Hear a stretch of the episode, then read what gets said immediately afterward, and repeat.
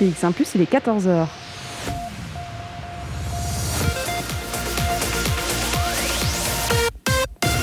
BX1 Radio de Bruxelles. Radio de Bruxelles. Charlotte Maréchal vous fait vivre Bruxelles sur BX1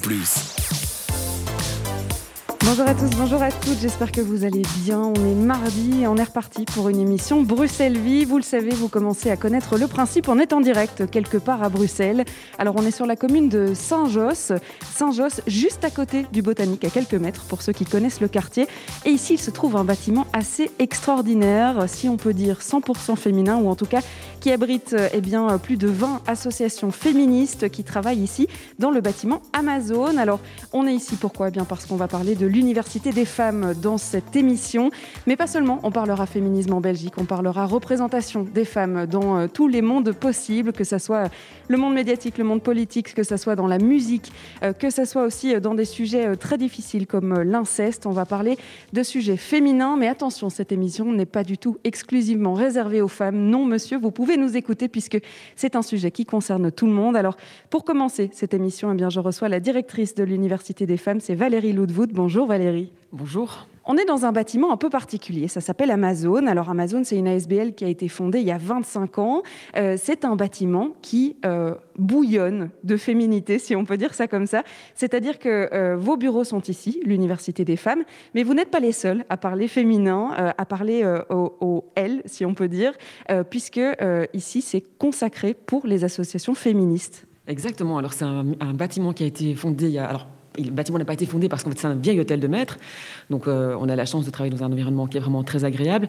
Mais donc il a été mis à disposition des associations féministes il y a 25 ans par une ministre, euh, ministre Mitzmet, hein, qui était une ministre chrétienne flamande, qui euh, souhaitait effectivement que les associations féministes, ou en tout cas qui défendent les droits des femmes, puissent disposer d'un environnement spacieux, agréable, soutenant et qui leur permette de faire réseau. Et donc c'est vrai qu'ici on est vraiment bien hébergé. On a aussi un restaurant qui nous permet d'accueillir nos invités ou de déjeuner entre nous et de réseauter.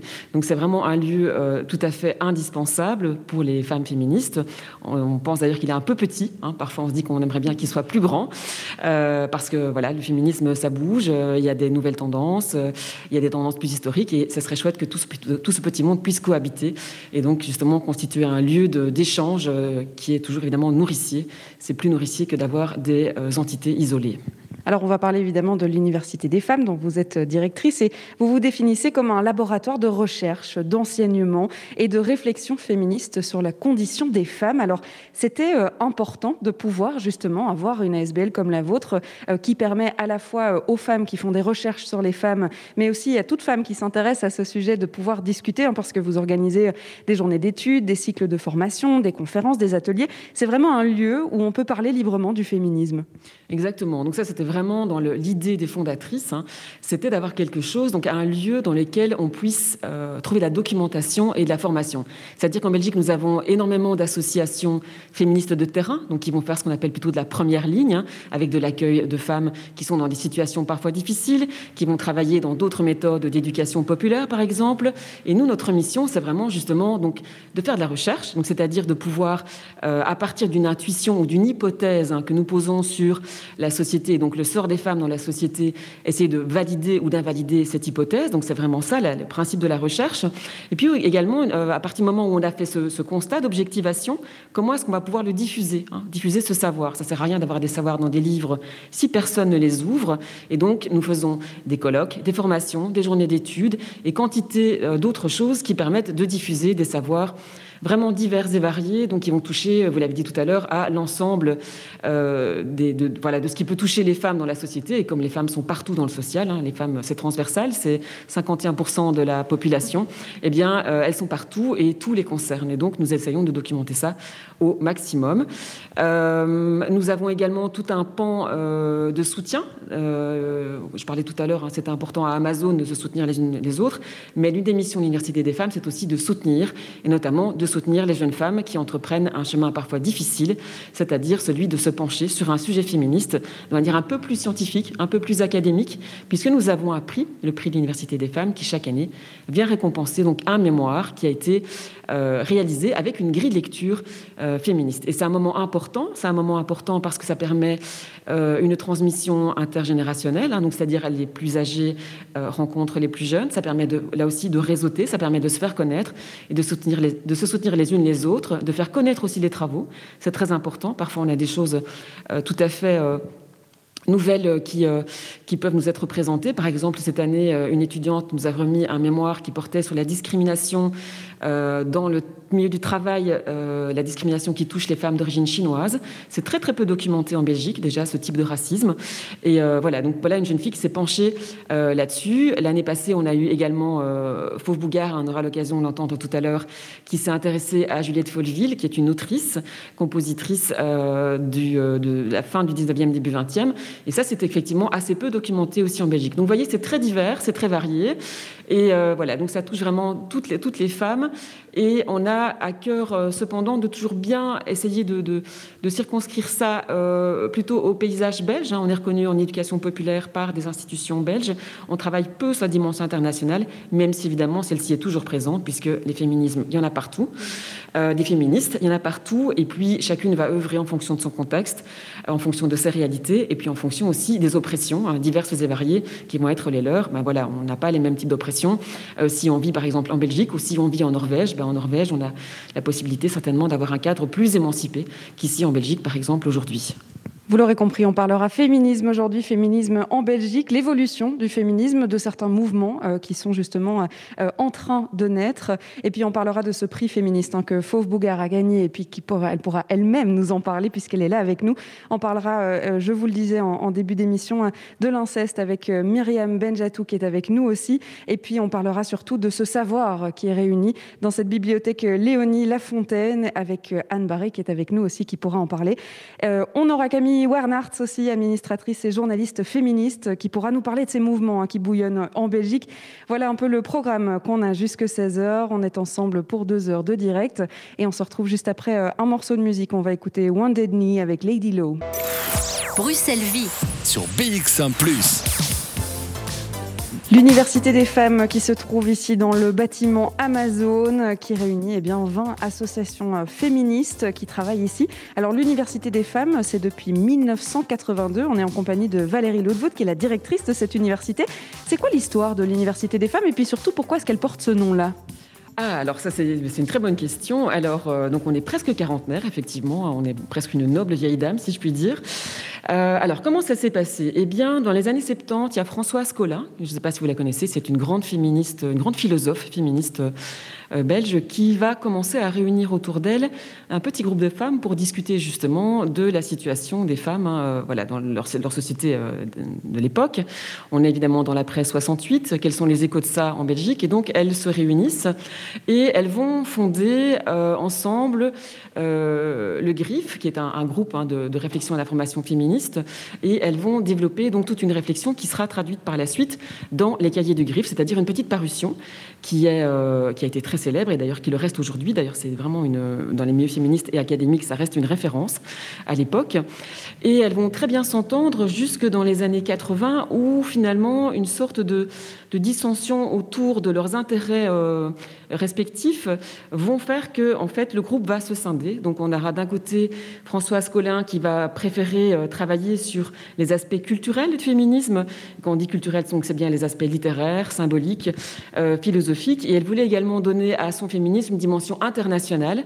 Tandis que, notamment, entre autres, Edwige Pémence-Poulet, qui, elle, est une docteure en histoire belge, belgo-belge, va elle préférer euh, aller vers davantage de, comment dire des réflexions sur le côté socio-économique, donc vraiment sur le côté euh, sociétal. Et elle va créer, enfin elles vont créer donc dans ce petit groupe-là l'université des femmes donc en 1982. Alors pourquoi l'université des femmes? C'est vrai que c'est une bonne question. Eh bien parce qu'en fait c'est l'époque des universités populaires hein, et ces universités populaires donc ont à cœur de contester les savoirs qui sont établis de manière académique. donc de contester le savoir, enfin, qu'on appelle un peu le savoir bourgeois, si on peut dire, et elles vont justement essayer de vouloir donner la parole et de vouloir construire un savoir par et pour les femmes, en partant du principe que toutes les femmes sont analphabètes du féminisme. Et pourquoi est-ce qu'elles sont analphabètes du féminisme? Eh bien, c'est parce que leur histoire, elle ne leur est pas transmise. Et que donc, puisqu'elle ne leur est pas transmise, elles vont donc l'explorer elles-mêmes, la construire elles-mêmes et construire leurs propres recherches sur leurs conditions. C'est vraiment ça l'idée de cette université populaire féministe. C'est un lieu donc, dans lequel toute femme qui est placée dans des conditions, on peut dire, de réflexion, est en capacité de produire hein, euh, donc une, oui, une, synthèse, euh, une approche approfondie euh, de sa condition, non pas toute seule, mais de sa condition reliée aux autres femmes. Hein. C'est vraiment l'aspect collectif du féminisme en tant que mouvement social. Hein. On ne fait pas du féminisme toute seule, on fait du féminisme et, et du mouvement social à plusieurs, et ce n'est qu'en étant à plusieurs qu'on peut effectivement faire un contre-pouvoir qui va essayer de renverser justement ben, ce qu'on appelle le patriarcat Hein, c'est-à-dire le pouvoir séculaire euh, des hommes. Et euh, c'est vraiment dans cette inscription-là qu'elles se sont, euh, que ça s'est déroulé. On pourra évidemment en parler avec toutes nos invités autour de nous, mais est-ce qu'on a oublié la femme dans les livres d'histoire, dans les livres d'université justement? Est-ce que on a oublié que les femmes elles font des grandes choses aussi et qu'on les compare pas souvent en fait aux grands chercheurs, aux grands musiciens, aux grands scientifiques? Ah oui, alors l'histoire, elle, est faite de, milliers, de milliards de femmes, effectivement, qui sont documentées par des historiennes, euh, soit de femmes bien souvent féministes, hein, même si on a aussi quelques grands historiens qui se sont penchés euh, sur la question, euh, donc voilà, donc les femmes, elles ont toujours euh, fait tout, elles ont toujours été partout. Et la question, c'est effectivement qu'est-ce qui reste de ça? Et ça, c'est vraiment le, grand souci, c'est comment est-ce qu'on documente ça? Alors évidemment, depuis euh, maintenant 40 ans de ce qu'on a appelé les feminist studies, les gender studies, hein, qui sont devenus les gender studies, etc., eh bien, il y a évidemment quantité d'historiennes et d'historiens qui se sont penchés sur ces questions et qui montrent que, voilà, alors peut-être le féminisme n'existait pas évidemment avant même que le mot ne soit euh, inventé, mais des mouvements de femmes, il y en a toujours eu. Euh, voilà, ça peut passer euh, au Moyen Âge. On a des guildes professionnelles de femmes. Voilà, tout ça est très méconnu aujourd'hui. je pensais à une historienne qui expliquait que dans, oui, au Moyen Âge, je pense, mais alors je suis pas historienne moi-même, donc je vais pas dire de bêtises. Eh bien, les fleuristes, ce sont des, métiers de femmes, et c'est ce sont des métiers importants parce que toutes les églises sont constamment fleuries. Et donc il y a tout un dialogue entre les autorités ecclésiastiques et euh, les femmes de l'époque. Donc on voit que toutes les femmes ont une histoire. Hein. On peut remonter à Christine de Pisan. Enfin, voilà. Après ça, on a des grandes, des grandes figures plus individuelles. Hein. Si on pense à Cléopâtre et qu'on voilà, tous nos, tous nos, grands repères historiques, on sait qu'elles sont là. Euh, donc voilà, une femme, il y en a toujours eu. Et il y a euh, depuis euh, oui, quelques décennies, euh, la création hum, d'ouvrages hein, qui vont être des encyclopédies euh, qui reprennent alors plutôt des profils individuels de femmes. Il y a aussi des encyclopédies du féminisme. Il y a aussi des ouvrages sociologiques qui vont parler des femmes de manière transversale. Je pense à toutes les sociologies de la famille, hein, dont certaines sont faites effectivement par des féministes. Et donc voilà. Donc si on se plonge là-dedans, on découvre un vivier extraordinaire de productions qui sont effectivement très peu connues parce qu'elles sont peu répandues. On n'apprend pas ça dans les écoles. Hein, le féminisme ou le mouvement des femmes ne fait pas partie des cursus scolaires, ce qui fait que chaque, euh, génération de jeunes féministes a l'impression qu'elle est la première à découvrir un tas de choses et qu'en fait, on, s'adresse à des femmes qui ont 20 ans de plus que nous, on se rend compte qu'elles se sont posées les mêmes questions et qu'en fait, elles-mêmes se posaient ces questions-là et que les femmes qui avaient 20 ans de plus qu'elles, donc 40 ans de plus que nous, se posaient déjà les mêmes questions. Et là, on pense qu'on est évidemment les, premières à réinventer euh, les choses, mais non. Je pense par exemple à ce débat qui a lieu euh, actuellement sur les, tenues vestimentaires des filles à l'école, eh bien, je voyais récemment, donc grâce à la, chance peut-être euh, aussi les avantages mais des, réseaux sociaux, qui montraient qu'aux euh, États-Unis dans les années 40, les femmes vont se battre pour pouvoir porter des pantalons dans les milieux scolaires. Donc on voit que finalement il y a un héritage qui est là, de la question du, corps des femmes, qui est toujours très normée, hein, elle doit être habillée d'une certaine manière, eh bien en fait, aujourd'hui, il se repose dans des conditions et dans des termes qui évidemment sont contemporains, mais il y a 50, 60, 70 ans, ils étaient déjà là. On peut même parler aussi de ça par rapport euh, au changement vestimentaire qui a été fondamental, à savoir la sortie euh, du corset hein, euh, dans les années 1920. C'est aussi une transformation euh, comment dire, qui, euh, qui, libère quelque part le corps des femmes, et c'est aussi euh, pensé par les femmes. C'est vrai qu'on a parfois l'impression que chaque génération de mouvements féministes a son propre combat, c'est-à-dire que on a eu l'avortement à un certain moment, on a eu la contraception à un certain moment, et puis en fait on voit dans les combats d'aujourd'hui qu'on se bat toujours sur les combats d'hier. Exactement. Alors ça c'est une, c'est une, peut-être un travers qui a été celui, par exemple, de découper le féminisme en vagues. Hein. On dit, tu parles toujours de première, deuxième, troisième, et peut-être maintenant, est-ce qu'on est dans une quatrième vague? Alors, c'est bien parce que ça peut donner l'impression, effectivement, qu'il y a des ressacs, hein, qu'on avance, donc il y a des vagues de progrès, et puis la vague, elle revient, et alors il y a, un retour de balancier, un backlash, comme on appelle ça. Mais ça peut aussi donner l'impression qu'effectivement, que chaque génération a son combat qui est propre. Alors, si on regarde, par exemple, la génération de celles qu'on a appelées les suffragistes, donc on les connaît surtout parce que ben, le suffrage, hein, c'est voilà, la question de se battre pour ses droits civiques, mais en fait, elles ont déjà toute une réflexion, aussi parfois des combats, sur ce qu'on appelle à ce moment-là la planification familiale. Hein. en l'absence de, contraception euh, hormonale et chimique, eh bien, elles ont toute une réflexion déjà euh, là-dessus. Euh, la deuxième vague, donc les années 70, va aussi beaucoup se préoccuper, notamment en France, de, combattre tous les, les, aspects guerriers donc, qui interviennent dans la guerre d'Algérie. Donc, elles prennent aussi les questions antiracistes. D'ailleurs, beaucoup d'entre elles vont se battre aux côtés des, des, personnalités politiques et des personnalités qui ont été prises malgré elles dans la guerre, en étant, voilà, en disant ça suffit, l'impérialisme français. Voilà, donc elles ont quand même toute une réflexion qui est toujours un peu mêlée, avec effectivement parfois le focus, hein, plus sur quelque chose. Alors aujourd'hui, le focus, ce serait euh, la libération de la parole autour des agressions sexuelles. Mais si on retourne voir dans l'histoire, on voit qu'elle parle déjà de ces questions-là et de sexualité. Ça, c'est quand même un des sujets fondamentaux euh, des années 70 aussi. C'est de sortir du privé. Hein. On dit le privé est politique. Donc le privé, ce qui nous appartient, on pensait que ça nous appartenait en propre. Mais si on le met dans le politique, c'est-à-dire sur la place publique, on commence à le mettre dans, l'arène de la discussion publique, eh bien, on voit en fait qu'il n'est pas si privé que ça. Hein. Donc, euh, malgré nos différences, il y a des choses qui nous concernent toutes quand on, enfin, si on estime qu'on est une, catégorie euh, sociale, hein, à la fois hétérogène, mais aussi à la fois homogène, puisqu'il y a des, des, aspects sur lesquels nous, sommes, euh, nous nous rencontrons, nous sommes tous concernés par ces aspects-là. Valérie Laudevoot, on va vous retrouver hein, dans cette émission pour réagir à, tout ce qui est dit euh, par nos invités. On va pouvoir rencontrer euh, Camille Wernars qui va nous parler de ce que c'est en fait un engagement féministe aujourd'hui. Euh, eh bien, comment on se sent en tant que jeune féministe? Comment est-ce qu'on arrive à se faire entendre justement, notamment grâce au journalisme? On en parlera dans quelques instants, juste après une petite pause. Jusqu'à 16h, Charlotte Maréchal vous fait vivre Bruxelles sur BX1 ⁇ 14h27, on parle de féminisme aujourd'hui dans cette émission. Vous a organisé une table ronde hein, pour couvrir plein de sujets de ce mouvement si large dont on pourrait parler pendant des heures. Je vous ai présenté Camille Wernars, qui est administratrice et journaliste féministe. C'est le moment de la rencontrer. Bonjour Camille. Bonjour. Alors, euh, on va parler du mouvement euh, féministe. Alors, on l'a déjà vu avec euh, Valérie juste avant. C'est vrai que je ne sais pas si on peut dire un mouvement féministe, si on peut dire un engagement féministe, parce que chaque mouvement est différent, chaque engagement est différent. vous allez représenter bah, toutes hein, nos invités aujourd'hui, votre féminisme à vous, votre engagement à vous. Ça veut dire quoi être féministe aujourd'hui, jeune féministe, jeune engagée dans ce mouvement-là?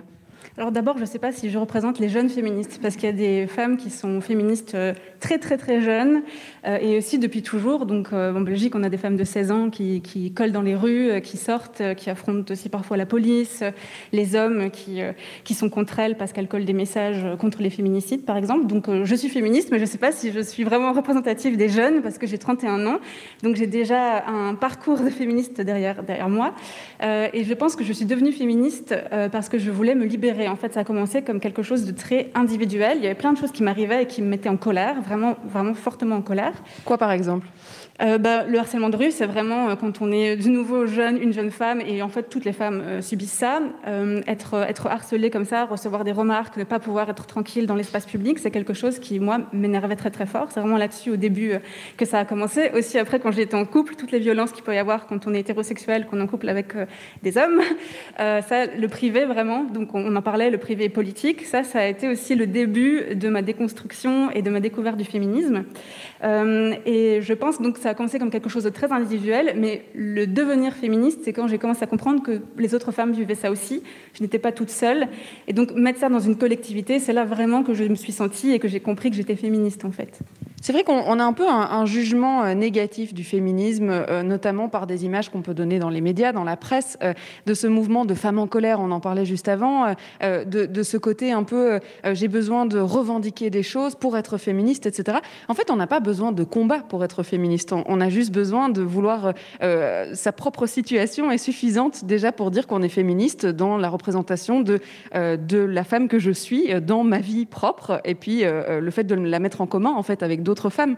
Oui, le collectif est très important, je pense. Euh, c'est une lutte sociale, c'est une lutte pour changer la société. Euh, donc c'est aussi, euh, on, parlait des hommes, c'est aussi les hommes. donc tout ça ça, rentre en question dans, le féminisme, oui, effectivement.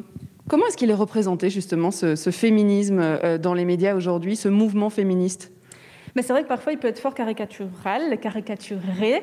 Je pense aussi qu'on ne donne pas beaucoup la parole, c'est rare, comme vous le faites aujourd'hui, de pouvoir donner la parole à des féministes, à prendre le temps de discuter avec elles. Euh, et il y a aussi des choses, euh, en fait, dans la manière dont les journalistes vont euh, prendre contact avec des associations. Quand on pense par exemple à des associations de femmes battues, certaines nous disent que les journalistes appellent et disent j'ai besoin d'une femme battue pour dans deux heures. donc ça, c'est pas possible, ça c'est violent. Et donc il y a, bon, il y a des choses aussi qui sont liées aux médias. On a une accélération de l'information etc. Euh, mais c'est parfois, parfois c'est pas toujours facile le lien entre journalisme euh, et féminisme, ça c'est sûr. Vous pensez qu'il y a un peu ce, côté euh, de surreprésenter des, des, groupes, par exemple comme les Femmes, dont on a beaucoup entendu parler, qui ont une, une, vision assez agressive, on va dire, du féminisme, avec une, une tactique choc pour pouvoir attirer justement l'attention. Il n'y a pas que ça, en fait, dans les mouvements féministes? Non, c'est sûr, c'est très pluriel. Alors c'est vrai que les femmes, c'est un bon exemple, elles sont fort médiatisées. Bon, je ne sais pas si je dirais euh, agressive, parce que l'agressivité aussi des femmes, euh, c'est à déconstruire, et on a aussi le droit d'être en colère. Euh, donc il y a aussi des groupes, notamment qui s'appellent colère non féminin, pour rappeler qu'on a le droit d'être fâché, en fait, on ne doit pas être sage et correspondre de nouveau à ces clichés gentils. Mais donc il y, il y, a des, féministes qui sont à tous les niveaux de la société, à tous les niveaux des combats, effectivement. On va pouvoir parler de ces mouvements d'aujourd'hui. Euh, quel est le combat féministe du 21e siècle? Alors, on le disait, hein, il rappelle les combats historiques. On n'est pas encore tout à fait d'accord avec euh, ce qui a été décidé. On va toujours un peu plus loin, euh, que ce soit pour la contraception, que ce soit pour la sexualité et l'ouverture de tous ces sujets-là. On en parle dans quelques instants, juste, juste après avoir écouté un morceau. On va écouter L'accident avec Lisa. Bruxelles Vie sur BX1 ⁇ alors la coïncidence fait bien les choses puisque dans cette chanson euh, L'accident de Lisa, on parle aussi de colère. On abordait cette colère euh, dans le mouvement euh, féministe. Alors je vais pouvoir donner la parole à, Myriam Benjatou qui est juriste, qui est à côté de moi et qui voulait réagir justement sur ce que disait eh bien Camille juste avant, que on, voit souvent ces féministes en colère. On a cette image un peu négative de se dire qu'elles ont envie de tout casser pour pouvoir créer leur mouvement. Et vous disiez pendant la musique, on en discutait. en fait, on n'est même pas encore assez en colère. Oui, quand on voit la quantité de violences auxquelles les femmes euh, font face, on peut se dire que euh, on a le droit en fait d'être en colère, qu'on pourrait être bien bien plus en colère que si la plupart euh, des hommes vivaient un dixième de ce que les femmes vivent au quotidien, eh bien, on aurait des mouvements de colère massifs dans les rues. Et quand on parle de la colère des féministes, elle est souvent bien en deçà de la réponse qu'on pourrait attendre euh, quand on est victime euh, de ce genre de violence à répétition. Enfin, on parle quand même de violence physique, de violence sexuelle, de baisse de salaire, de plafond de verre, de, toute une série de choses au niveau médical, social, politique, psychologique, enfin, qui impactent les femmes dans tous les domaines de leur vie. Donc oui, en fait, euh, c'est légitime que les femmes soient en colère, que les féministes soient en colère, et, la façon dont cette colère s'exprime ne me paraît euh, ni violente ni déplacée, au contraire. C'est vrai qu'on euh, parle de ce mouvement. Euh, vous l'avez dit, le féminisme s'inscrit partout, devrait en tout cas s'inscrire partout. Il y a des évolutions qui doivent se faire dans tous les domaines, que ce soit euh, social, psychologique, médical, politique et puis d'égalité surtout, hein, avec nos confrères les hommes. On va peut-être en parler avec Camille, justement, le mouvement du 21e siècle, puisqu'on en a parlé. C'est quoi les revendications féministes aujourd'hui dans notre société d'aujourd'hui? J'ai l'impression qu'il y a des revendications qui restent, comme le droit à l'avortement, on l'a vu, il y a eu tout un marchandage politique, l'accès à, la contraception. Donc tout ça, ça, reste vraiment... Euh, toutes les revendications historiques, en fait, on voit qu'elles sont encore en train, toujours maintenant, de lutter là-dessus. Et il y a des slogans en manifestation, je, ne peux pas croire que je suis encore en train de manifester pour ça. Donc ça, c'est vraiment, vraiment pour signifier ça. Mais par rapport à, maintenant, ce qui est très actuel, j'ai l'impression que c'est une, euh, réappropriation de deux espaces publics. D'abord l'espace euh, public d'Internet avec les réseaux sociaux, on l'a vu, avec MeToo, et l'espace public de la rue. Donc euh, les féministes d'aujourd'hui, elles sont aussi très fortes dans la rue, je trouve. On le voit avec les colleuses, on le voit avec des femmes qui vont taguer, on le voit avec plein de femmes qui vont la nuit un peu déranger cet espace public qui, qui est un espace public masculin. On sait que c'est un, espace où bah, les hommes ils sont tranquilles chez eux du harcèlement de rue, il y a plein de choses. et donc, elles vont vraiment questionner cet espace-là. Et il se passe la même chose sur Internet. Sur Internet, on a du cyberharcèlement qui s'applique plus sur les femmes quand elles sont visibles, donc aussi les politiques, les journalistes, les militantes féministes. Et donc, c'est pareil, c'est la continuité du harcèlement de rue. C'est-à-dire que tu, me déranges, tu n'as pas à t'exprimer dans ces endroits et je vais te signifier par plein de manières différentes. Et donc, ce n'est pas de la drague, c'est bien du harcèlement. Et donc, c'est bien une violence, c'est de la domination. C'est dire ces espaces, euh, tu n'as rien à faire dans ces espaces, la manière dont tu t'exprimes ou la manière dont tu te déplaces ici, ça ne me, ça ne me plaît pas. Quoi. Euh, et donc, elles sont vraiment en train de se battre euh, fortement là-dessus en ce moment. En tout cas, c'est ce qu'on ressent quand on les rencontre, quand on parle avec les collectives qui se créent. Elles sont fortes là-dessus.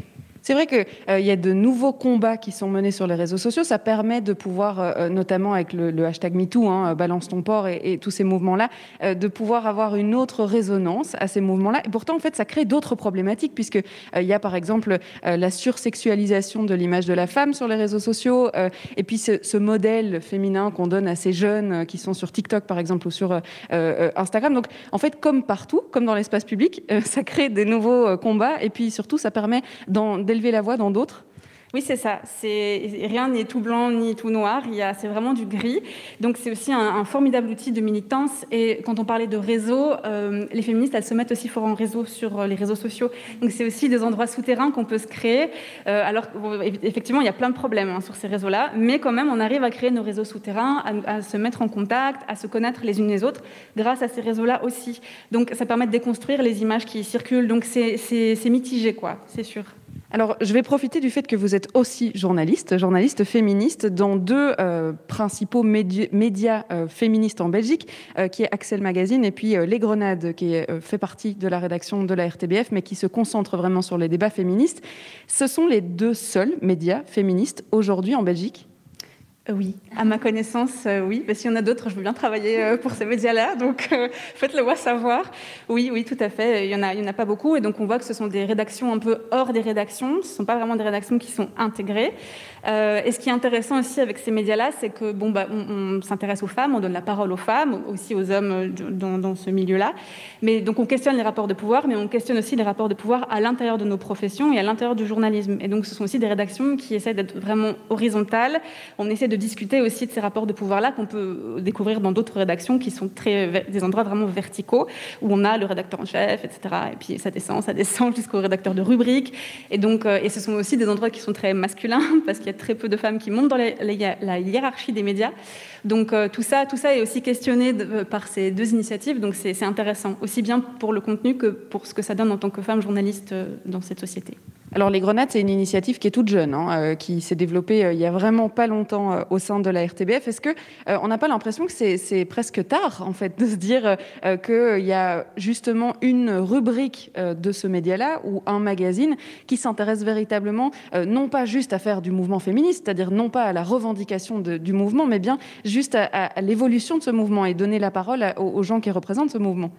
Oui, c'est vrai. C'est donc les Grenades, ça a été créé en 2019, donc ça a mis du temps. C'est euh, une initiative de Safia Kessas, qui est journaliste et réalisatrice euh, à la RTBF. Euh, oui, non, c'est sûr. Je, comprends l'étonnement et on le partage. Ben maintenant, on est contente qu'il est là et on, voilà, on, utilise aussi ce média pour, faire passer plein de messages. Aussi dire qu'il n'y a que 15% de femmes invitées euh, dans les, médias et donc tendre le micro euh, à toutes ces femmes. C'est pas seulement le mouvement féministe, c'est toutes des femmes qui font plein de choses et qui en fait n'apparaissent jamais dans les médias. Et donc ça, ça c'est même pas, pas militant, c'est vraiment juste normal en fait. Les journalistes ont une responsabilité sociale de refléter la société. Si on ne donne pas la parole aux femmes sur tout ce qu'elles font, ben on rate cette partie de la société là quoi. Donc, euh, donc il y a aussi cet aspect-là dans les, dans les grenades.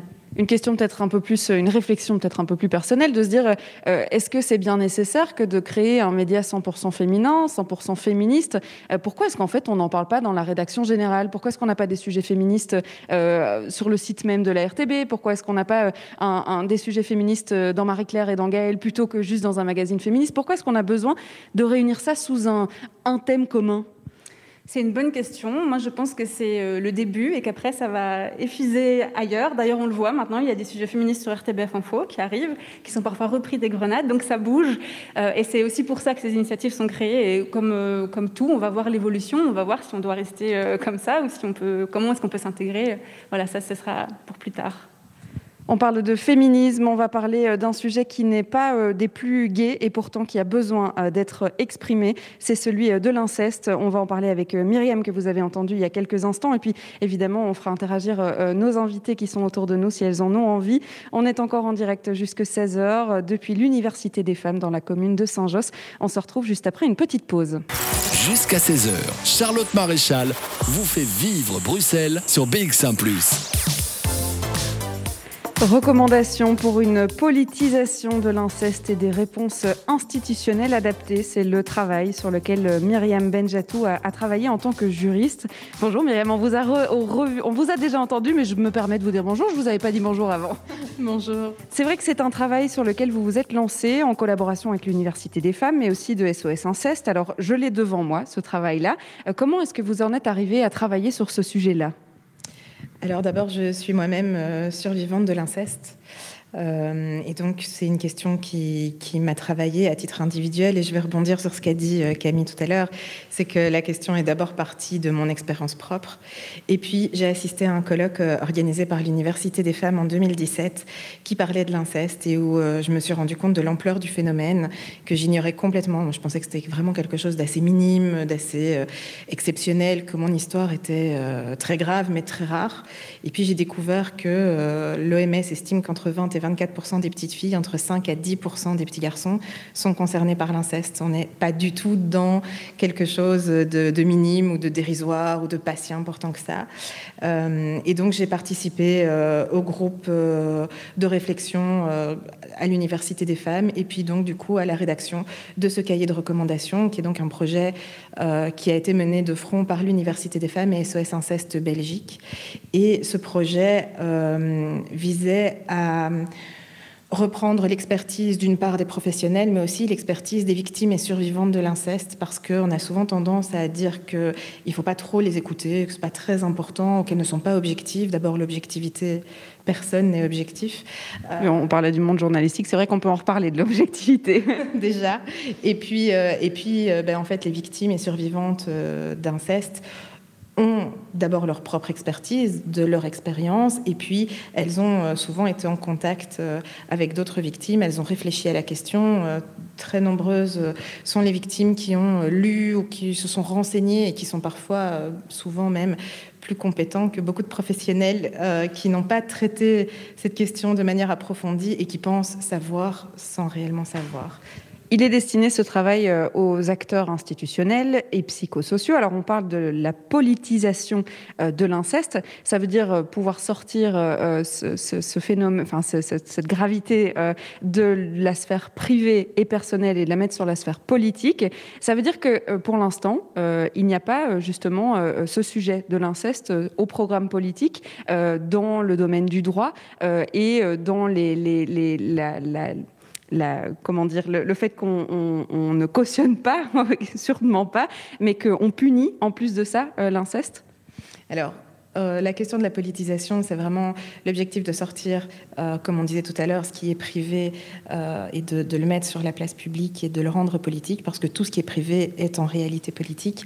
non, il n'y a absolument aucune politique spécialisée sur l'inceste. Je pense que la seule action qu'on peut éventuellement relever, c'est le financement de ce projet de recommandation. Mais, mais c'est, à ma connaissance, la seule action publique qui existe sur l'inceste. Et par rapport au droit, eh bien, l'inceste en théorie, est condamné. C'est-à-dire qu'en théorie, on ne peut pas euh, violer un enfant. Euh, en théorie, on ne peut pas non plus avoir des, comportements de type attouchement, ce qu'on appelle des attentats à la pudeur. Euh, en pratique, d'abord, l'inceste n'est mentionné absolument dans aucune loi pénale. ça ne se retrouve ni dans le code pénal, ni dans aucune loi, puisque toutes les lois pénales ne sont pas forcément dans le code pénal, mais donc il n'y a aucune loi qui, qui mentionne l'inceste, qui définit l'inceste. Les seuls, il y a une loi en matière de succession qui qui mentionne euh, l'inceste vaguement, mais sans le définir, et une loi sur, euh, enfin un décret du coup, euh, sur les compétences du SAJ, qui mentionne l'inceste, mais de nouveau sans le définir. Et donc, concrètement, si on a une victime d'inceste, sur quelle loi elle peut se baser pour demander réparation, ou sur quelle loi on peut se baser pour obtenir en tout cas la condamnation des auteurs, eh bien, ça va être la loi sur le viol ou la loi sur l'attentat à la pudeur, en tout cas les articles sur le viol ou l'attentat à la pudeur au sein du code pénal. Et ces articles l'article prévoit une circonstance aggravante si le viol ou l'attentat à la pudeur a été commis par une personne qui a un ascendant sur la victime. Et donc c'est par ce biais-là que la plupart du temps, on peut faire passer l'inceste. Donc ça veut dire qu'il n'y a pas de, juste euh, le fait de pouvoir euh, rentrer dans toutes ces démarches-là, il n'y a pas de reconnaissance, on va dire, euh, de l'inceste en lui-même. C'est-à-dire que on est victime de viol, mais on est avec avec des, conséquences aggravantes, mais on est juste victime de viol, on n'est pas victime d'inceste. On, ne, on ne met pas de mots sur cet acte-là. Tout à fait. Alors d'abord, il faut se rendre compte que toute la législation et toute la façon dont le, viol ou l'attentat à la pudeur est pensé, c'est euh, en réaction à la caricature qu'on a, c'est-à-dire le viol qui a lieu par un inconnu sur un parking euh, au milieu de la nuit. C'est un peu et donc forcément dans ces cas-là, la victime réagit généralement, pas toujours, mais euh, dans la plupart des cas, elle réagit relativement rapidement. On peut retrouver des fluides, elle va généralement porter plainte rapidement. Tous les délais de prescription, tous les mécanismes de les modes de preuve, etc. qu'on va qu'on va retenir dans les, procès pour viol sont basés sur cette caricature-là. Et je parle de caricature parce que l'immense majorité des viols ne sont pas ceux-là. C'est dans la sphère euh, privée, c'est euh, dans la plupart du temps euh, fait par quelqu'un dont on est proche. ça peut être l'inceste, ça peut être aussi le conjoint dans, dans les viols conjugaux. Et évidemment, dans ce cas-là, il y a une emprise qui fait que la victime, dans l'immense majorité des cas, n'ira pas déposer plainte tout de suite. Donc, on ne va pas retrouver de fluide. Et le mode de preuve qui vont devoir être utilisés ne sont pas les mêmes. Mais ce n'est absolument pas pris en compte. Quand on parle d'inceste, on parle d'enfants victimes, d'enfants victimes par des personnes qui ont un ascendant, comme dit le Code pénal. Le Code pénal le cite, mais n'en tire pas toutes les conclusions. Or, le problème, c'est que en tant qu'enfant, on, on grandit en se disant que nos parents font ce qu'il faut pour nous.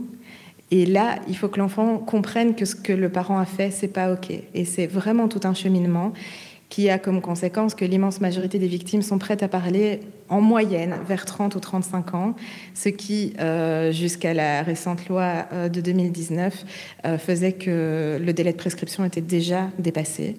Et puis là, j'apprends qu'il y a un recours à la Cour constitutionnelle par l'association des avocats et des magistrats en Belgique. Et je trouve ça dingue qu'à aucun moment il n'ait essayé de contacter des associations spécialisées qui travaillent avec les victimes et qui, qui auraient pu leur expliquer, parce que je dis pas, cette loi n'est pas parfaite, mais, mais eux contestent le fait que euh, supprimer la prescription, ça va être contraire à l'ordre public, parce que quand les faits sont très vieux, eh bien, il faut, il y a un peu, il y a de l'oubli social et donc il faut un peu passer au-dessus. Sauf qu'en fait, pour les victimes, il n'y a pas d'oubli social. Les victimes, quand elles ont 70, 80, 90 ans, elles continuent à revivre encore et encore l'inceste et les, violences dont elles ont été victimes, notamment à cause d'un processus qu'on appelle la mémoire traumatique, euh, qui peut être associé aussi à de l'amnésie traumatique, qui peut être totale ou partielle. La mémoire traumatique, elle vient quand les événements qui arrivent sont tellement violents que la seule réponse possible pour le corps, c'est de faire ce qu'on appelle une dissociation. Et donc, euh, en fait, quand on est face à un stress, notre corps va produire des hormones, de, l'adrénaline, du cortisol pour qu'on puisse fuir ou qu'on puisse se battre. Et quand on ne peut pas se battre, eh ben, ce taux d'hormones va continuer à augmenter jusqu'à un niveau qui peut être létal. On peut littéralement mourir de peur, mourir d'une crise cardiaque. La seule possibilité pour le cerveau, c'est de faire comme si c'était pas en train de se passer. Et donc c'est euh, quand on a des victimes qui parlent d'avoir l'impression qu'elles sont sorties de leur corps ou que, ou, que tout d'un coup elles savent plus ce qui s'est passé pendant plusieurs heures ou plusieurs jours et que elles se rappellent du début de l'agression et puis tout d'un coup elles sont euh, chez une amie euh, plusieurs jours plus tard et qu'elles n'ont aucune idée de ce qui s'est passé entre temps. Et eh bien c'est ça, la dissociation.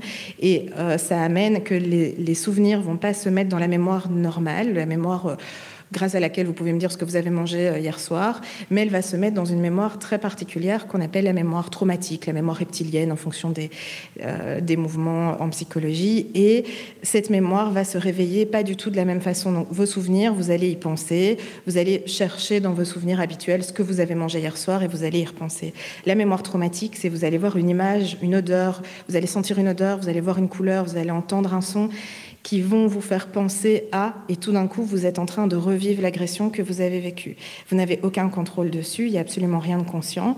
Et euh, la seule possibilité, c'est soit d'affronter ça, d'être capable de vivre ça, c'est souvent ce qui se passe dans le réveil d'amnésie traumatique, ou bien de repartir en amnésie traumatique, de refaire comme si tout ça n'était pas en train de se passer.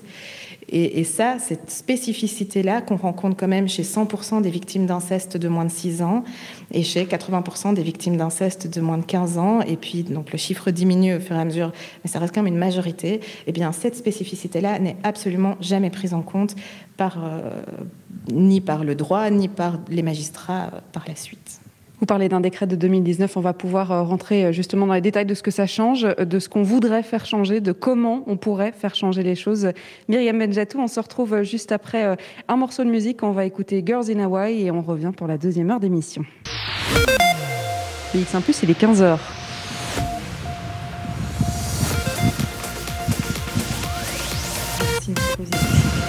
BX1 Radio de Bruxelles. Jusqu'à 16h, Charlotte Maréchal vous fait vivre Bruxelles sur BX1 on parle de féminisme aujourd'hui avec euh, nos intervenantes qui sont tout autour de nous. Euh, une émission 100% féminine par les invités, mais absolument pas 100% féminine sur le sujet qui est discuté puisque euh, on est eh bien en train de parler du mouvement féministe, mais de problématiques qui touchent aussi les hommes dans cette émission. Alors, on va pouvoir décrire des sujets d'études qui ont été faits dans le cadre de l'Université des femmes qui nous accueille aujourd'hui dans ses bureaux, avec notamment le prix féministe qui a été remporté en 2019 par Fauve Bougard, pardon, qui est avec nous aujourd'hui.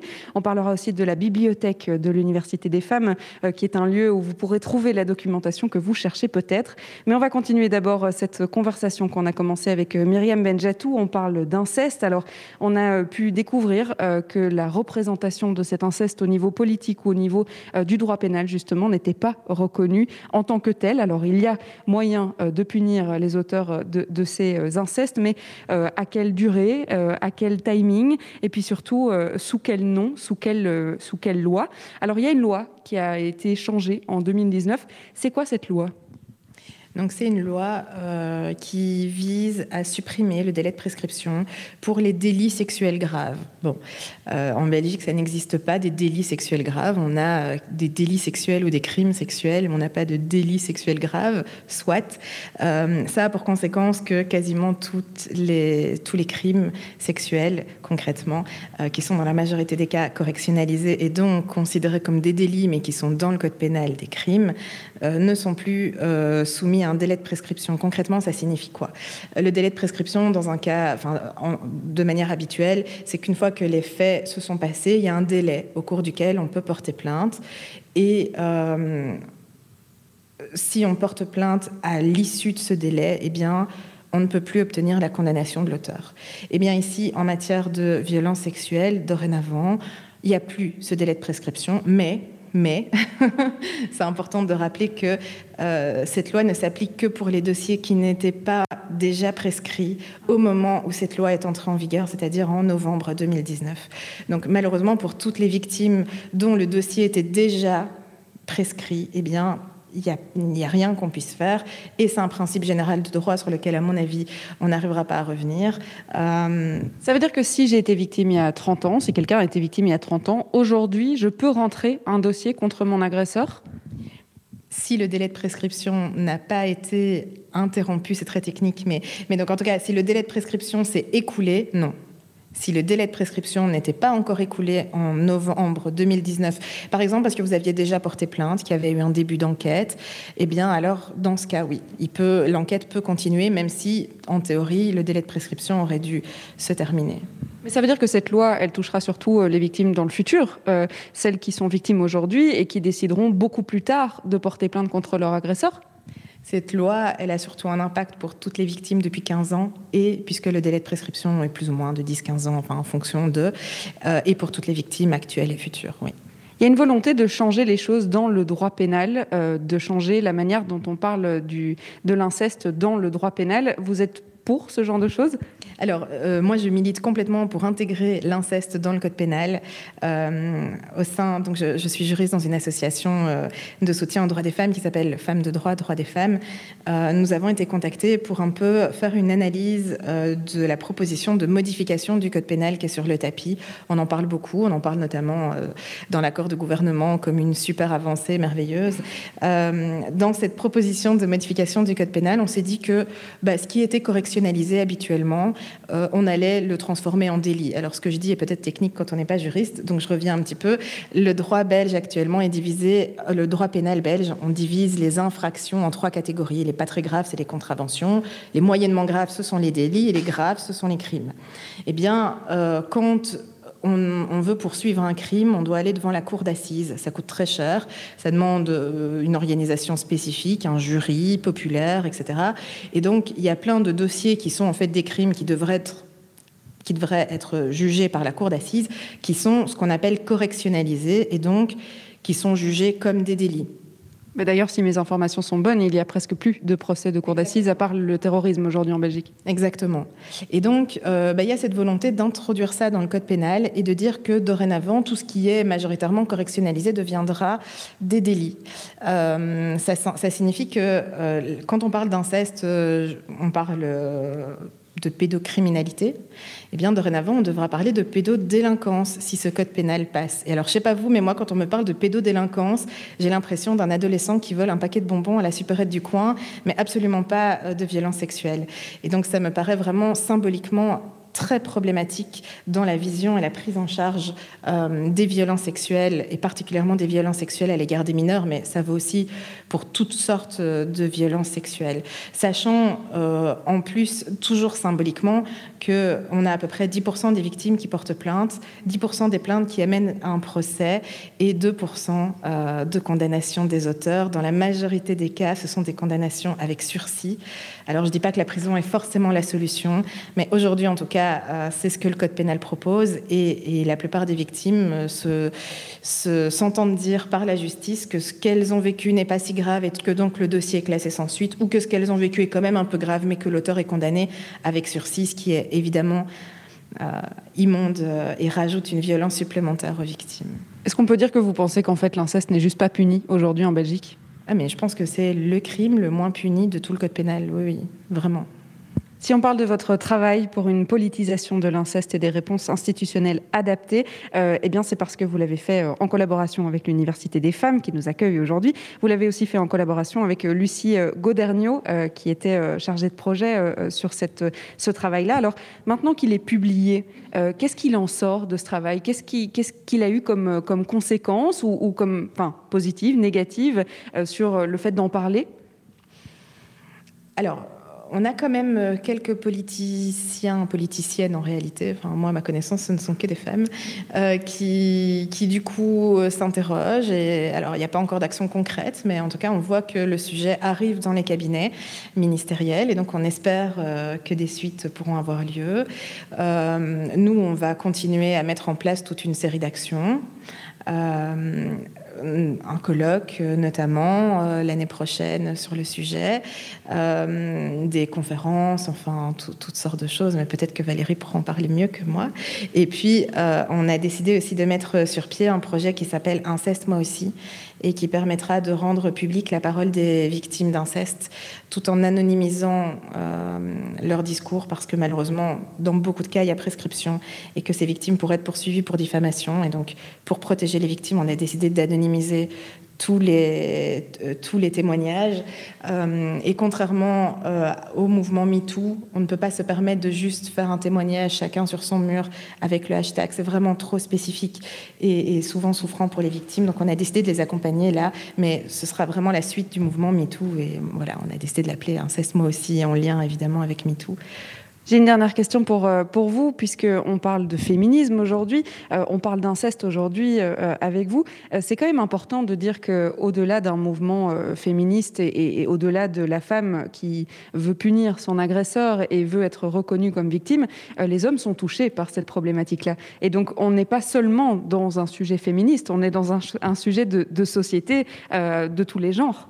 Alors, Muriel Salmona et Laure Salmona, via leur, leur, leur association Victimologie et Mémoire Traumatique, je suis plus sûre si je dis tous les mots dans le bon ordre, euh, c'est en France, on fait une étude sur l'impact des violences sexuelles sur la santé des femmes. Et on voit que cet impact est pluriel et que ça touche l'ensemble de la société et donc a des conséquences aussi sur les hommes, sur la sécurité sociale. Et puis quand, euh, quand on, parle des victimes, oui, la majorité des victimes sont des filles, mais il y a aussi 5 à 10 des hommes qui sont touchés euh, et dont le discours est souvent minimisé ou silencié parce que, parce que quand on est un homme, on ne peut pas être victime de violences sexuelles ou que c'est quand même qu'on a quand même un peu voulu. C'est pas du tout ce que je pense, évidemment, mais ça fait partie des discours qu'on entend.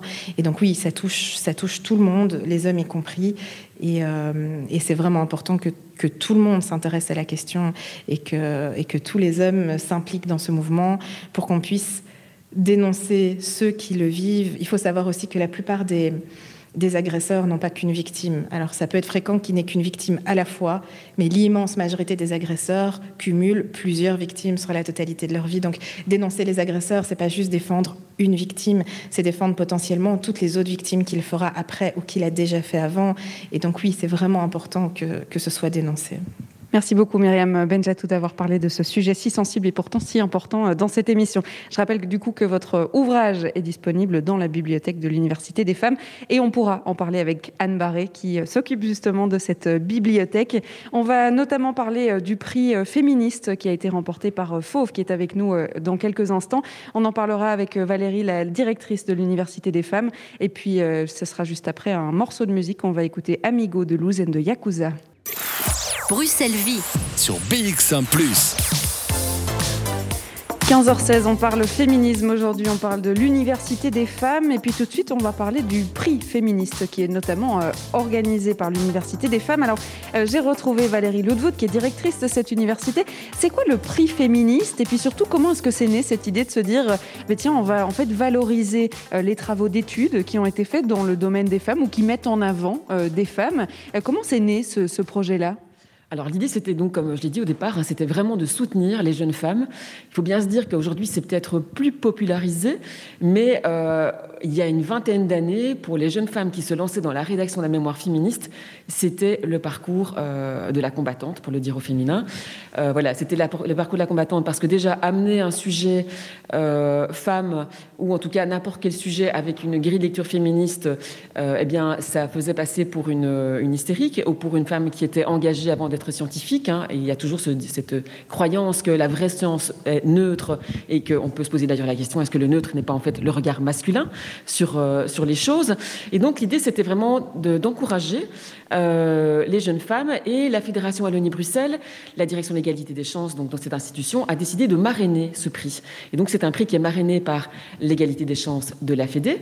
Et non pas parrainé, je tiens quand même à préciser. il est marrainé, hein, c'est un mot, un mot d'importance. Et donc chaque année, on euh, le décerne euh, à une étudiante. Il n'a jamais été décerné à un étudiant d'ailleurs, même s'il y a des, des, hommes qui ont pu le recevoir. C'est vrai que là, on voit que majoritairement, ce sont quand même des jeunes filles ou des jeunes femmes qui s'occupent, qui se préoccupent de ces questions.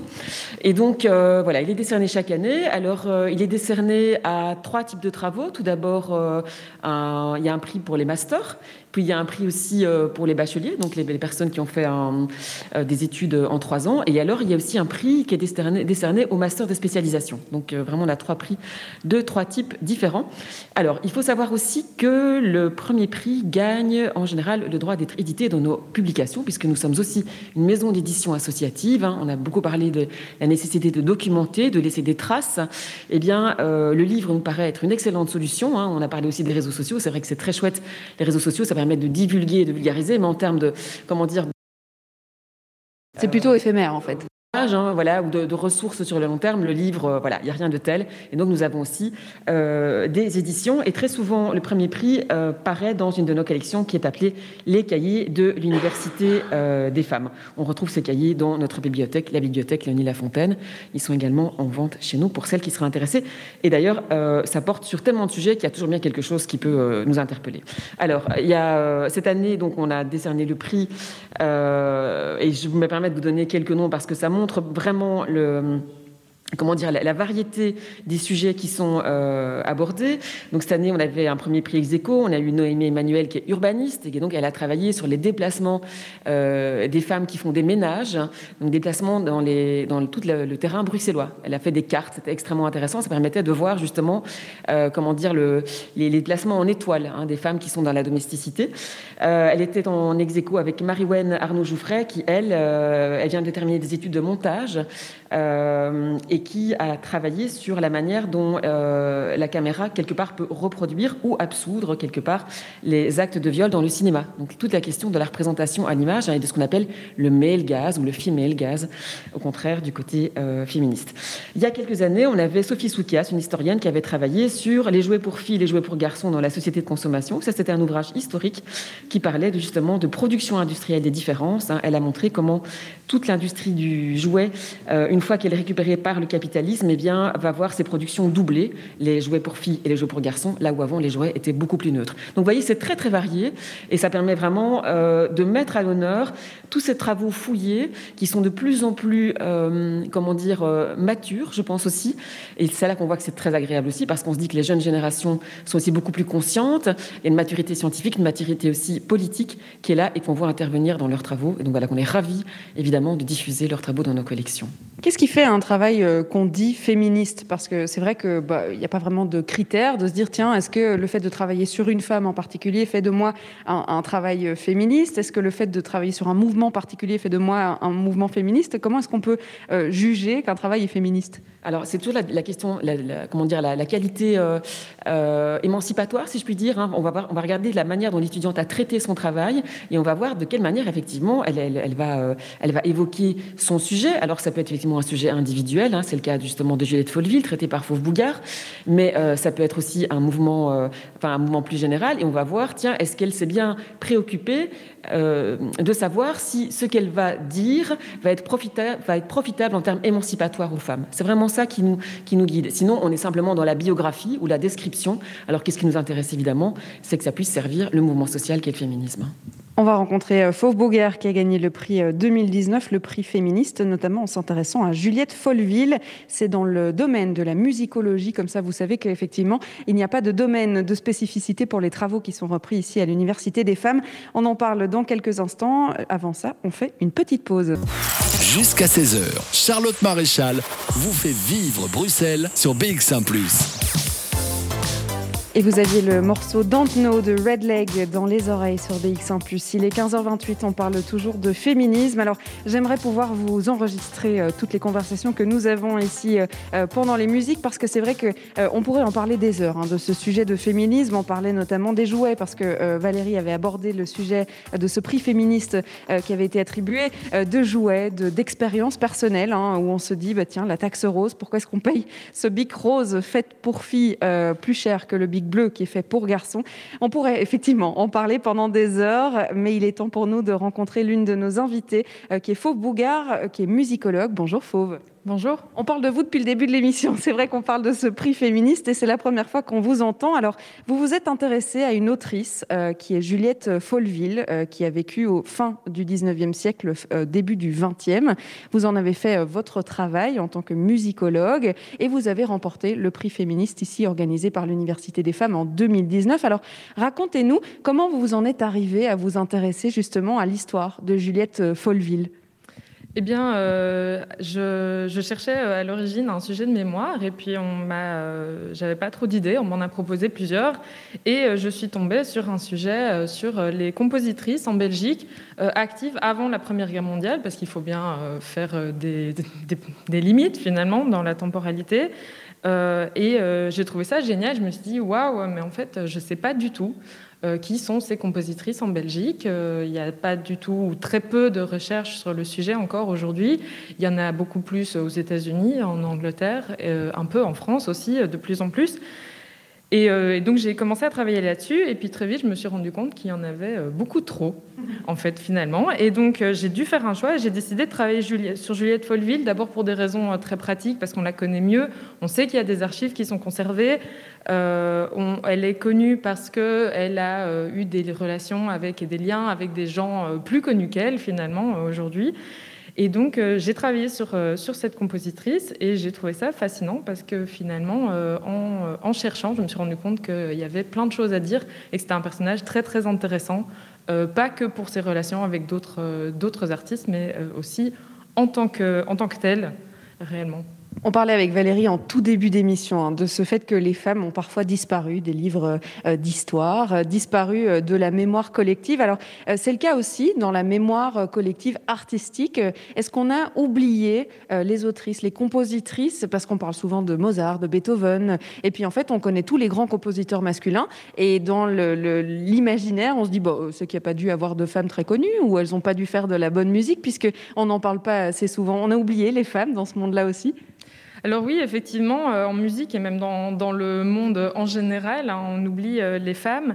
Euh, notamment en musique, c'est un sujet qui, commence à être de plus en plus étudié depuis une, trentaine, une quarantaine d'années. J'aimerais juste citer très rapidement un livre spécifiquement sur ce sujet-là, parmi tant d'autres. C'est le livre de Marcia Citron, enfin Citron, elle est américaine, donc j'imagine que ça se prononce comme ça.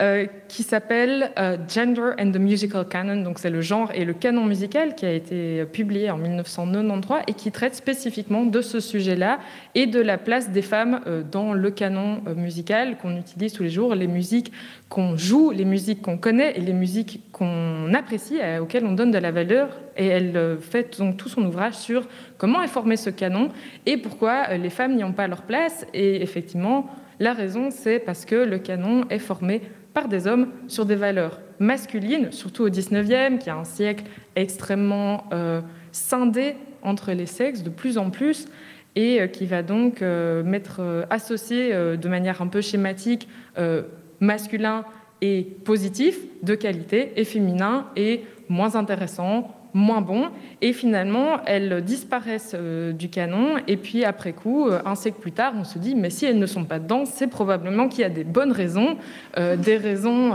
esthétiques, c'est que c'est peut-être pas de la musique super intéressante, et que c'est pour ça qu'elles ne sont pas dedans. Alors je ne dis pas que toutes les femmes, toutes les compositrices font de la musique fascinante, géniale, qu'il faut absolument rejouer, mais on est dans une dichotomie complète qui fait qu'il n'y a pas du tout de femmes ou très peu de femmes qui sont connues. Et puis souvent, euh, les femmes qu'on connaît aujourd'hui, euh, elles sont connues parce qu'elles sont associées à des hommes. Évidemment, le trio que les gens vont connaître, c'est Clara Schumann, la femme de Schumann, Alma Mahler, la femme de Mahler, et Fanny Mendelssohn, la sœur de Mendelssohn. Et finalement, toutes ces autres femmes qui ne sont pas reliées euh, à des hommes connus, on les oublie un petit peu, alors que leurs musiques sont très intéressante. Et j'ajouterai comme ça en passant qu'évidemment, le canon euh, musical et artistique euh, affecte aussi les hommes. Il y a aussi beaucoup d'hommes qui sont oubliés euh, pour des raisons parfois toutes bêtes. Ils sont morts jeunes, leurs, leurs œuvres ont disparu et toutes sortes de raisons. Mais évidemment, les femmes sont particulièrement affectées par ce système qui est mis en place par les musicologues aussi. Hein, évidemment, qu'on remet un peu en question aujourd'hui de dire mais finalement, qu'est-ce qui est digne d'études Et euh, la réponse, c'est euh, ben, un peu tout. C'était donc le thème de votre mémoire à la base, et puis vous avez participé donc au, prix féministe. Alors, puisque vous avez suivi ces études pour devenir musicologue, est-ce que durant vos études, vous vous êtes quand même rendu compte qu'effectivement, il y avait une sous-représentation des femmes, même dans les cours donnés aujourd'hui en 2020 alors oui, il y a une sous-représentation euh, des femmes euh, dans le milieu académique, mais aussi dans les écoles artistiques. Euh, enfin, pas dans les écoles, dans le milieu artistique, parce que justement, on sait que dans les conservatoires, il y a plus de femmes, mais il y a moins de femmes dans les orchestres et sur la scène musicale. Et c'était déjà le cas au 19e siècle. Donc, comme quoi, on voit que ça n'avance malheureusement pas beaucoup, pas assez. Et puis c'est le cas dans pas mal d'études, hein, qu'il y beaucoup de femmes dans les auditoires et qui étudient un sujet, et puis au final, il y a plus d'hommes qui le pratiquent. On se demande vraiment euh, où sont passées, où ont disparu ces femmes. Exactement, et donc c'est aussi pour ça que j'avais envie de, travailler, de soumettre mon mémoire au prix de l'Université des femmes, parce que c'est une manière aussi de faire connaître euh, ces recherches qui sinon auraient pu euh, être euh, ben, finalement classées dans mon ordinateur et sur les rayons de la bibliothèque de l'ULB et ne jamais en sortir. Et là, finalement, l'Université des femmes, par son prix et par la publication, permet de faire connaître ce sujet à des gens qui ne sont pas que du milieu académique, qui sont des gens de tous les normaux, qui ne sont pas musicologues, qui ne connaissent pas Juliette Folleville et qui vont peut-être s'intéresser et peut-être pourront euh, disperser euh, l'information et faire connaître plus généralement euh, ces sujets et toutes ces femmes et toutes ces réflexions. Et ça permet aussi, en plus, de réunir toutes sortes de sujets. Nous, on est là dans nos universités, un peu plic-ploc. On entend, tiens, c'est lui aussi, elle aussi travaille sur des questions de genre, mais on ne se connaît pas toujours et ça permet de réunir tous ces sujets différents. Un travail paru donc euh, dans les cahiers de l'Université des femmes. On va avoir euh, l'occasion d'en parler encore un peu plus et puis surtout euh, de parler de cette bibliothèque, hein, la bibliothèque Léonie Lafontaine de l'Université des femmes, qui rassemble tous ces ouvrages féministes qui participe à la mémoire collective justement euh, dont on parlait et euh, à la, trace qu'on peut laisser dans l'histoire euh, féministe. On en parlera avec Anne Barré. On va écouter un morceau pour faire une petite pause. C'est Mutation de Las Loronas. Jusqu'à 16h, Charlotte Maréchal vous fait vivre Bruxelles sur BX1 ⁇ je suis toujours accompagnée de Fauve Bougard, musicologue, qui a commencé à s'intéresser à Juliette Faulville dans, le cadre de son mémoire. Alors, il a été euh, primé euh, par le prix féministe. Et justement, euh, j'aurais voulu savoir, Fauve, qu'est-ce que ça a permis justement cette visibilité dans ce prix? Et puis surtout la publication hein, quand même de l'ouvrage et la présence dans la bibliothèque de l'Université des femmes eh bien, euh, la publication, c'est vraiment une opportunité incroyable, euh, comme je le disais, puisque ça permet de réellement rendre ce travail accessible à, tous. Toute personne qui veut l'acheter ou le consulter peut le faire, ce qui est beaucoup plus compliqué quand, le travail n'est pas publié. Et donc, ça, permet d'ouvrir euh, la recherche scientifique à un public qui n'est pas uniquement académique, uniquement universitaire. Et c'est quand même euh, un peu euh, le but, puisqu'on est, on est financé par, par des fonds publics. Et donc, il faut, je pense, rendre la recherche accessible, et d'autant plus dans des sujets féministes, où on va montrer, dans des sujets un peu historiques, que euh, ben, toutes les femmes, elles ont euh, le féminisme, ça commence pas euh, au début du XXe siècle, l'art féminin, ça commence pas au début du XXe siècle. Il y a un passé et on n'est pas toujours les premières. Comme on le disait, on n'est pas toujours les premières dans un combat, et ben on n'est pas toujours les premières en art non plus. Et ce qui est quelque chose qu'on retrouve beaucoup au XIXe. Mais là, voilà, ça permet de montrer à tout le monde qu'elles existent et qu'elles sont là et euh, que tous les gens qui sont intéressés euh, puissent euh, avoir accès et que les musiciens, en l'occurrence, puissent avoir accès à la musique, à des partitions et jouer toutes ces femmes qu'on a oubliées. Est-ce que c'était l'occasion aussi de continuer des recherches dans ce sens-là Ce que vous faites aujourd'hui, parce que je sais que vous avez continué les recherches, est-ce que ça, ça, ça se range dans la même catégorie, si on peut dire ça comme ça? Alors oui, euh, j'ai eu beaucoup de chance parce que je, donc je continue des recherches doctorales euh, au laboratoire de musicologie de l'ULB, euh, pour lesquelles j'ai obtenu une bourse du Fonds national de recherche scientifique. Et tout à fait, je prolonge mes recherches. Maintenant, je travaille sur des femmes encore moins connues. Je travaille sur les femmes qui étudiaient la musique dans les conservatoires de Bruxelles et Paris. Donc toutes ces inconnues qui sont là et qu'on oublie euh, dont on oublie complètement la présence, puisqu'il y a quand même près de un tiers euh, de femmes au conservatoire au 19e, et on oublie complètement qu'elles étaient là. Et euh, donc c'est un peu voir qui sont ces femmes et qu'est-ce qu'elles font là et qu'est-ce qu'elles font après. Alors avant ce prix féministe qui était organisé par l'Université des femmes, est-ce que vous aviez connaissance d'une telle organisation, d'une telle ASBL qui permet à la fois de se former mais surtout de se documenter sur les sujets féministes? Eh bien, euh, malheureusement, non, euh, parce que j'étais euh, fort centrée sur l'université. Et alors là, moi, j'ai beaucoup consulté d'ouvrages liés au féminisme en musicologie, très spécifiquement. donc je ne connaissais pas l'université des femmes et c'est via via en fait c'est ma promotrice qui m'a envoyé le prix en me disant regarde c'est génial voilà en plus ça promeut la recherche sur les femmes euh, et, du coup, depuis maintenant, je m'intéresse euh, aux recherches, euh, aux activités de l'Université des femmes et, à, leurs publications et aux bibliothèques plus générales sur le féminisme qui ne sont pas liées à des sujets spécifiques.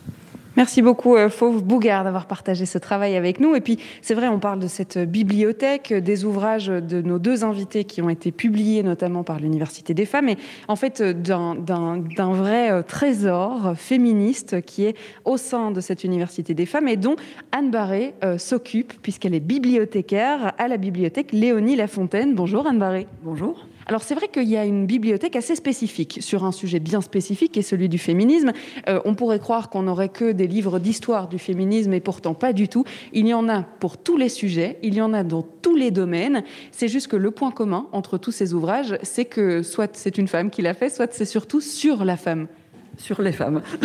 oui, les femmes se retrouvent dans, tous les domaines de la société, donc forcément nous sommes assez euh, généralistes dans les domaines que nous... Euh, que nous couvrons. Et effectivement, le point principal, c'est que tout a été écrit pour, et j'ai envie de dire par les femmes.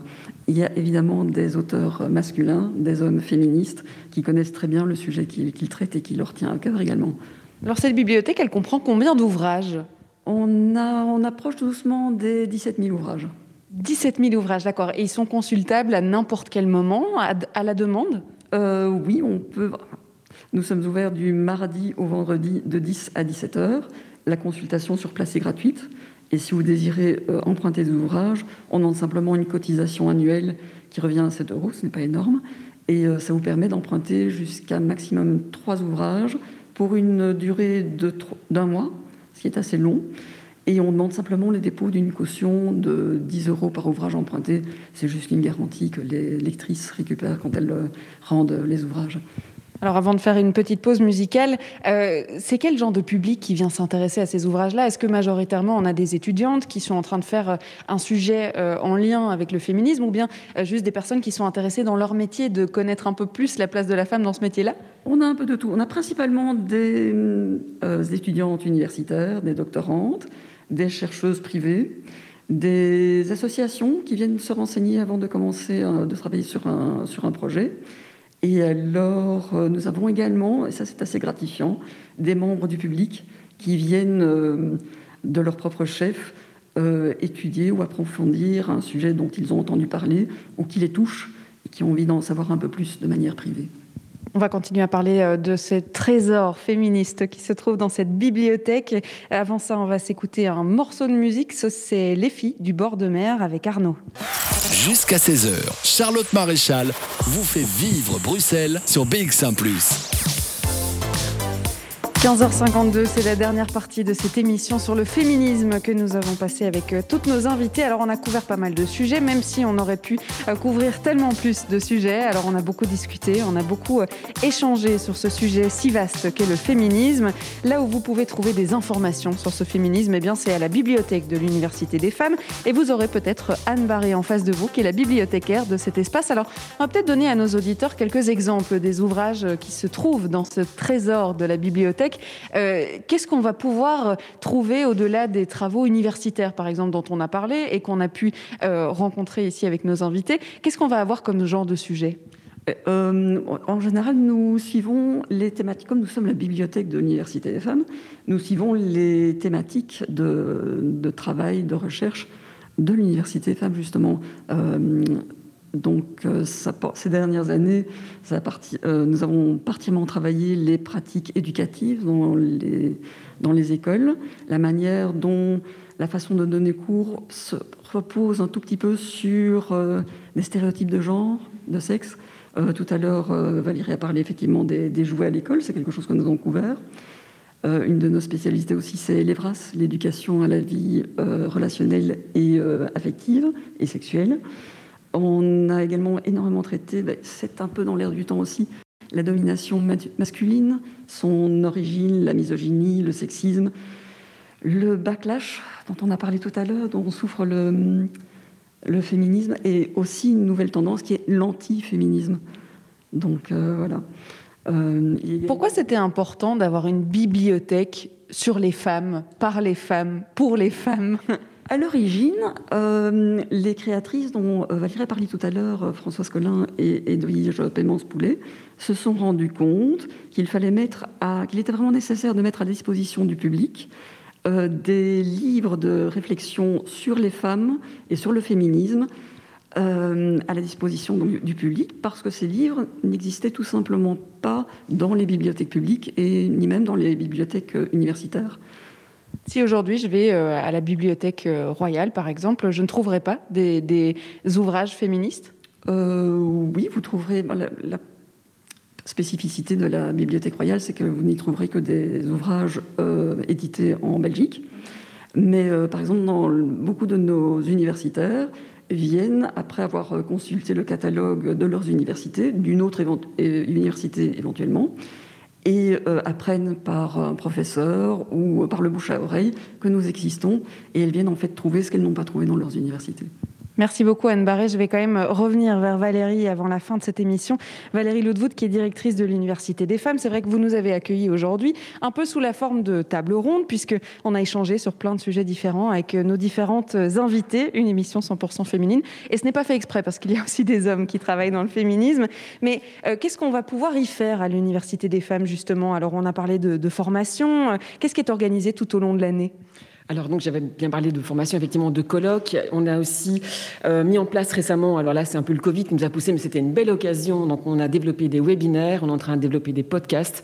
Nous avons dernièrement eu un colloque euh, qui était consacré au lien entre le féminisme et l'archéologie. C'est quand même vraiment un savoir de niche. Eh bien, il sera prochainement mis en ligne également. Euh, eh bien, nous avons aussi toutes nos parutions. Et j'ai pas parlé non plus de notre, revue, parce que nous avons aussi une, une revue, le Chronique féministe, qui paraît deux fois par an et qui est consacrée à des sujets très divers. Alors cette année, par exemple, les prochains numéros seront consacrés au plaisir et au désir dans l'après-MeToo. Hein, Est-ce qu'on n'est pas finalement dans une sorte d'amnésie du désir Et puis on aura un numéro consacré aussi aux questions féministes sous pandémie? Alors ce sont deux, deux numéros qui ont été ouverts euh, de manière très spécifique au public. Hein. Donc on a fait un appel à, à, contribution. On a eu plein de contributions, notamment de jeunes femmes. Donc ça montre aussi que les jeunes femmes ont envie de s'exprimer dans des médias écrits. Donc ça c'est important. Euh, voilà, on a parlé de, toute façon de, tout, ce que, tout ce qui fait notre spécificité, donc la bibliothèque, le prix, nos formations, nos recherches. Et donc il ne faut jamais hésiter à fréquenter notre site, à s'abonner à notre newsletter, euh, voilà, à venir euh, pardon, écouter ce que nous faisons, euh, voilà, ça reste démocratique. On est aussi dans un esprit de vulgarisation noble. Hein, donc, on travaille à la fois sur des aspects scientifiques, mais aussi sur un nourrissage par le public. C'est très important pour nous d'être vraiment un point de rencontre entre euh, l'expertise par et pour les femmes, dont Myriam a beaucoup parlé, notamment sur les questions d'inceste, et aussi d'avoir un traitement objectivement euh, scientifique. En quelques mots, si nos auditeurs ou auditrices veulent pouvoir participer aux activités de l'Université des femmes, est-ce qu'il faut adhérer? Est-ce qu'il y a un prix euh, d'adhérent? Ou bien est-ce que les activités, justement, ont un prix euh, chacune et, et, on participe à chaque activité? Alors, chaque activité a un prix. Chacune et chacun est tout à fait libre de venir s'inscrire à ce qui l'intéresse, puisque, comme on l'a dit, il y a une diversité de sujets, donc c'est très varié. Et selon ses centres d'intérêt, on va s'inscrire plutôt à telle activité qu'à une autre. Donc ça, c'est vraiment tout à fait libre. Il n'y a pas besoin d'être membre de l'Université des femmes ou d'être une femme spécialement pour assister à ce que nous faisons.